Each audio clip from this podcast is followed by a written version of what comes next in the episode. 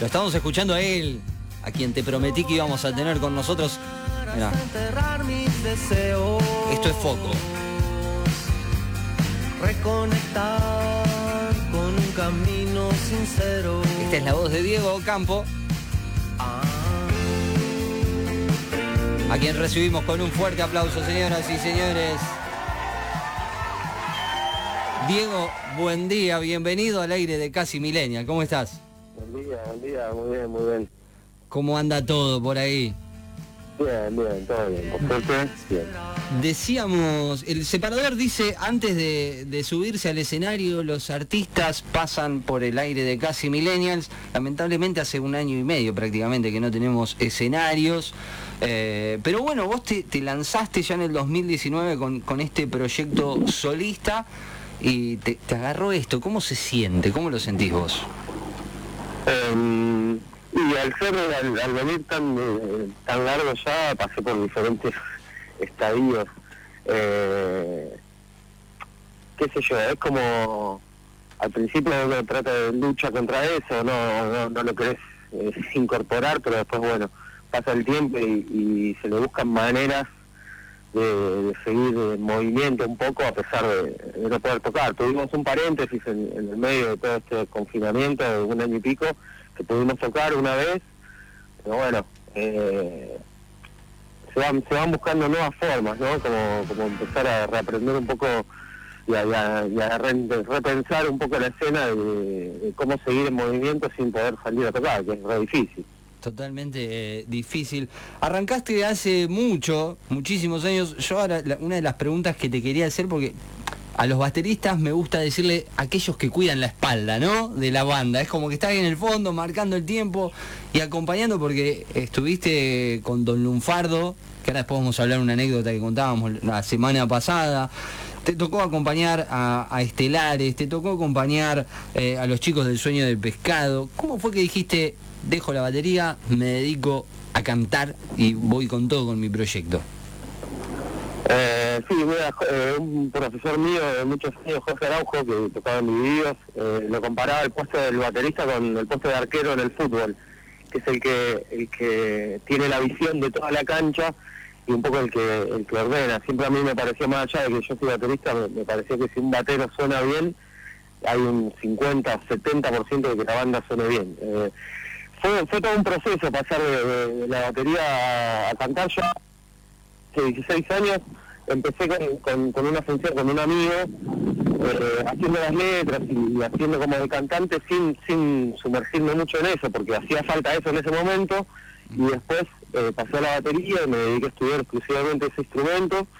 Eh, pero bueno en un momento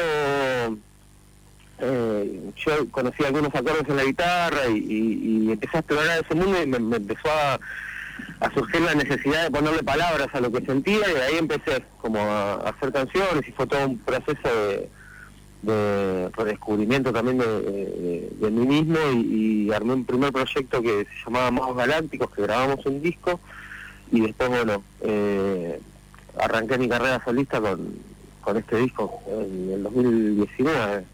Eh, fue todo, es todo un proceso, digamos, no es que un día decidí serlo, sino que fue, fue como una, es como una continua búsqueda.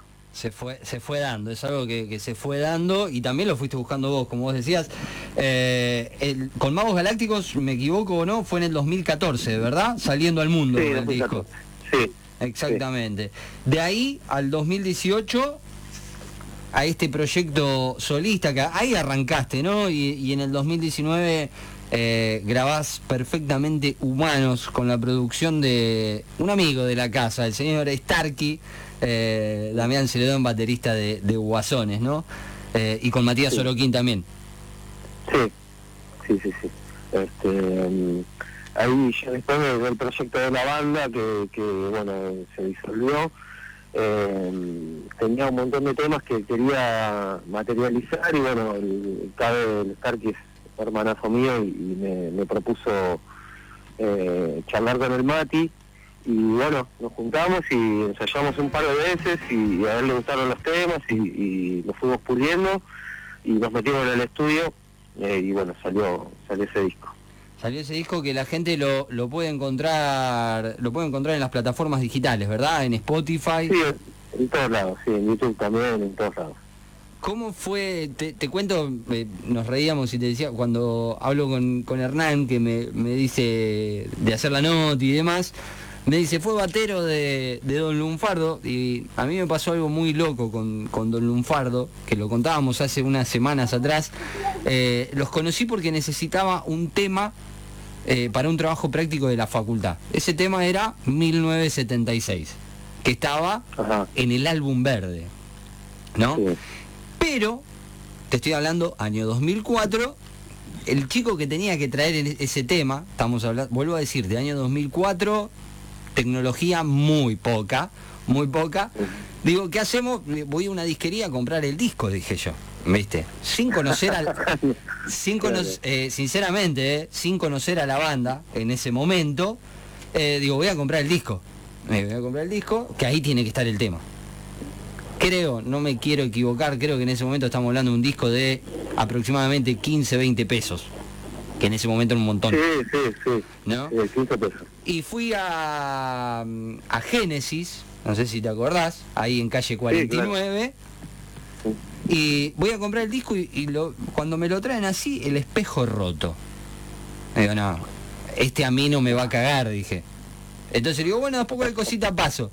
Me fui a la vuelta, el que estaba sobre 6, que si no me equivoco era Eco Music, Sí. que también lo vendía y me trae el disco con el espejo roto. Digo, "¿E- esto viene así, ahí ya me animé a preguntarle, porque digo, no puede ser, dos disquerías, el espejo roto. Y ahí eh, me, me tocó conocer a, a Don Lunfardo, que me llevé ese disco a mi casa, eh, lo empecé a escuchar y atrás vino, bueno, el álbum verde y demás, eh, en este proyecto que, que han armado en el chino, de hecho lo hemos entrevistado al chino también años atrás y los he ido a ver un montón de veces, que una de las veces fue acá en, eh, en Boulevard, en Berizo, Montevideo y 14, no sé si te acordarás. Sí, sí, claro. Eh, así que nada, fue en ese, en el, el bar que había en la, en la esquina. Exactamente, el bar de la esquina. Ah, me acuerdo, me acuerdo una vez ahí que era un peligro antes de toda la tragedia de Calle Cero. Eh, perdón que pasa un micro, estoy en la calle. No pasa nada. Em, que estaba el escenario tapando la entrada y era una humareda, era un quilombo, Sí, me acuerdo de ese sí. show un montón. Sí, sí, se bajaban las cortinas en ese momento eh, sí, y arrancaba el show. Así que, nada, también eh, un dato que me, me llamó la atención cuando digo, uh, baterista de Don Lunfardo, porque sinceramente eh, hace muchos años había entrevistado también para un trabajo de la Facu a Martín, uno de los guitarristas, y digo, bueno, eh, cuánta historia que, que tiene el rock de La Plata, ¿no? Y cuánto de eso también te deja voz de enseñanza para alargar este proyecto, ¿no? Sí, sí, eh, siempre, digamos, si a la hora de, eh, musical yo no, no, no me guío, no, no es que no me guíe en, en- en las bandas en las que estuve, sino que no, no, no, no apunto a que se parezca nada, no, no me sale una idea de decir, bueno, quiero que esto suene más o menos así, sino que es más o menos lo que, lo que llega, está todo, digamos, en el... eh, más consciente o inconscientemente es una gran parte de mí. Yo empecé la empecé en la música eh, con, con ese proyecto, si bien antes tenía otro nombre, y, y- pero bueno, al chino lo conocí a los 16 años, a los 15 años, y ahí arrancamos y... y Con la garufa. 15 años, con la garufa, claro, y fueron 15 años de, de estar en un proyecto de una banda autogestiva, independiente, que... que que siguiendo una línea ricotera, si se quiere, en cuanto a, en cuanto a ideales y, y, y- y con Don entendí un poco o, me gusta eso de que ahora se llama vieja escuela, que, es eso de autogestionarse y bueno, después con Estelares conocí todo otro costado, más mainstream, como que pude, pude ver diferentes ángulos de la misma cosa, ¿no? Y eso es muy, muy rico. Claro, eso era una de las cosas que te quería preguntar porque digo, a ver, te tocó estar, no es por, por desmerecer, sino el hecho de esto que vos lo decís, es autogestionable, es, podríamos decir de abajo, porque Don Lufardo arrancó de, de abajo, te estoy hablando de que lo fui a ver a un lugar donde entraban, no sé, 60, 70 personas, ponele, eh, que disfrutaban y acompañaban, han crecido, la banda creció muchísimo, pero también te toca irte a Estelares, algo que creo que es un polo medianamente opuesto, eh, recorrer un, montón de lugares en, aquel el, 2012. Y digo, podríamos decir que estuviste en dos puntos distintos, ¿no? De, lo que es la música también. Sí, totalmente. Eh, ya eh, entré a Estelares cuando ya había explotado con, con sistema nervioso central, estaban rodando hacía muchos años, tenían cosas muy organizadas, una estructura como, eh, diferente estructura, ¿no? Si bien Don Faro tenía una estructura, eh, Estelares tiene otro tipo de estructura y, eh, al sonar en todos lados viajé mucho y, parando en hoteles y, eh, otro tipo de, experiencia, pero bueno, las dos estuvo bueno porque conocí, digamos, los dos, los dos polos. Y hay, hay una experiencia interesante que leí, que participaste en un proyecto que se llamaba, o se llaman, me sacarás la, duda vos, Vibra. ¿Sí? ¿Es así? Es un grupo de la ciudad de La Plata, ¿no? Y contame vos, ¿de qué forma trabajaban? Sí, eh, no sé si sigue estando. En su momento yo participé porque, bueno, estaba con Nacho Justi, que fue, bueno, ahora volvió a ser percusionista de Don Faro, tocó muchísimas bandas, eh, y me llevó a tocar ahí, que es, es, un, es un ensamble de tambores que con, un, con una dirección por lenguaje de señas, que es lo que hace la bomba de tiempo, ¿viste? Y salió, era el, el director es Ariel Pozas, y él ha tocado varias veces en la bomba de tiempo y trajo ese sistema de lenguaje de señas, es una improvisación con lenguaje de señas. Eh, y ahí fue, bueno, fue una experiencia hermosa que compartí con Bernardo Díez, bueno, un montón de chicos, Leo Escaglia, eh, percusionistas zarpados y, bueno, ahí pude como ahondar en ritmos eh, extraños, digamos, no solo el 4x4. Eh, entonces también fue como una, linda experiencia, un grupo de, qué sé yo, 15 percusionistas tocando en vivo con algún invitado, siempre, estuvo muy bueno. Y queda, ahora queda pendiente porque, como me decía Hernán, estábamos charlando y me dice, queda pendiente España. ¿Cómo es eso, Diego? Eh, bueno, sí, porque teníamos pasaje creo que para el 19 de marzo y el 16 de marzo decretaron la cuarentena acá eh, iba a ir con mi compañera que ya editó un libro y yo iba a presentar el disco, ya teníamos un montón de fechas eh, pautadas y, bueno, pero qué sé yo, esas cosas no se dan a veces para que se den en un contexto mejor, me podría haber agarrado en España y me era una cagada, entonces bueno, tuvimos que, posponerlo, ya lo haremos. Totalmente, obviamente que, que oportunidad no va a faltar. Y una pregunta que creo que hoy eh, cruza a la mayoría de, los artistas, de los músicos como vos y demás. La cuarentena, el aislamiento, ¿inspira esto? Eh, yo creo que cuando, eh, me parece que un músico, un artista en, general, la tarea, bueno, ya lo decía Gustavo Cerati, ¿no? Sacar belleza de este caos es virtud. Entonces, creo que con lo que hay uno puede pararse a mirar desde un ángulo del, cual le pueda sacar algo de, algo de belleza o de poético. Eh, en mi caso, mm, digamos, la realidad mía, eh, yo lo, la agradezco mucho porque, bueno, tengo tener un techo, agua caliente y un parque para salir a jugar con los nenes, es una bendición. A, otras personas no, les, no la pasaron tan bien. Eh, o no la pasan también. La verdad que a mí el encierro no me hizo, no me hizo mal en el sentido de que estoy estudiando un montón, eh, no solo cosas musicales, sino me puse a estudiar astrología, tarot, un montón de otras cosas que capaz que sin la pandemia no las hubiese hecho porque algo se potenció con este encierro es el tema de la virtualidad y, y podés estudiar con gente que hay un curso desde España o desde cualquier lado eh, y bueno, me, compuse casi todo el próximo disco, entonces como que le saqué mucho, mucho provecho.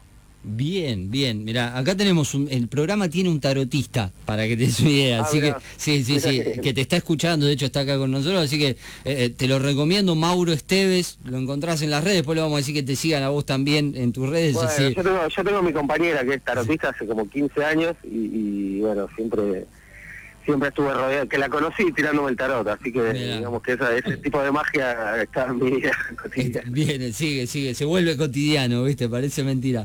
Pero bueno, eh, o sea, ya tenés el próximo disco. Ya está planeado, ya, el está próximo todo. disco eh, está mañana me voy a grabar las baterías de las voy a grabar yo para, para empezar a maquetearlo, a preproducirlo. No son no es el audio que va a quedar en el disco, pero sí lo empiezo a trabajar. Eh, ya arranqué, digamos, la preproducción de- del próximo disco. Y en paralelo estoy trabajando una serie de canciones porque bueno tengo muchísimas canciones, muchas que quedaron afuera, elegí como como de 50 canciones, elegí 13 y, y, mm, después eh, hay, eh, para que no queden afuera canciones que capaz están buenas, estoy investigando también en otro tipo de sonoridades como más low-fi y empezar a sacar como singles hasta, hasta, hasta que llegue el disco y sacar el disco entero. Eh, voy a trabajar otro, otras canciones que voy a ir sacando de a poquito. Mira vos, Hola Yami. Diego, te habla Yamil. Eh, Hola, Yamil. quería- bueno, ahora que estabas contando así que esto de los singles, que estabas armando nuevas canciones, me gustaría que nos cuente un poco cómo llega esa inspiración a armar todo ese proceso de una canción, eh, si te basás mucho en tu vida privada, en historias, eh, ¿cómo, ¿cómo es ese proceso? Eh, sí, mm, siempre, generalmente es algo, algo que me sucede, ¿no? O, una, una reflexión o una, una, una puesta en palabras a, una serie de emociones que me ha producido algún hecho de mi vida. Eh, siempre tiene que ver con eso, ¿no? no en, en este próximo disco hay una sola historia que es eh, medio ficción, que me había mm, tenía una melodía que me, que me gustaba y le empecé a poner palabras, me acuerdo jugando en la, en la plaza con mis nenes y, era una melodía medio dulzona, entonces digo, no, no, esto no, no va de introspección, va de otra cosa y salió una, una, una cosa ficcionada, eh, que es medio la primera vez que, que hago una cosa así, pero lo demás son experiencias propias, eh, a, a una canción. ¿Y, y siempre está la letra primero o la melodía? ¿Cómo, cómo te llegas primero? No, varía. Generalmente, eh, a veces estoy. Eh, una melodía sin la guitarra, sin nada, y la, lle- y la llevo a la guitarra y empieza eh, alguna frase. Va de la mano, va de la mano.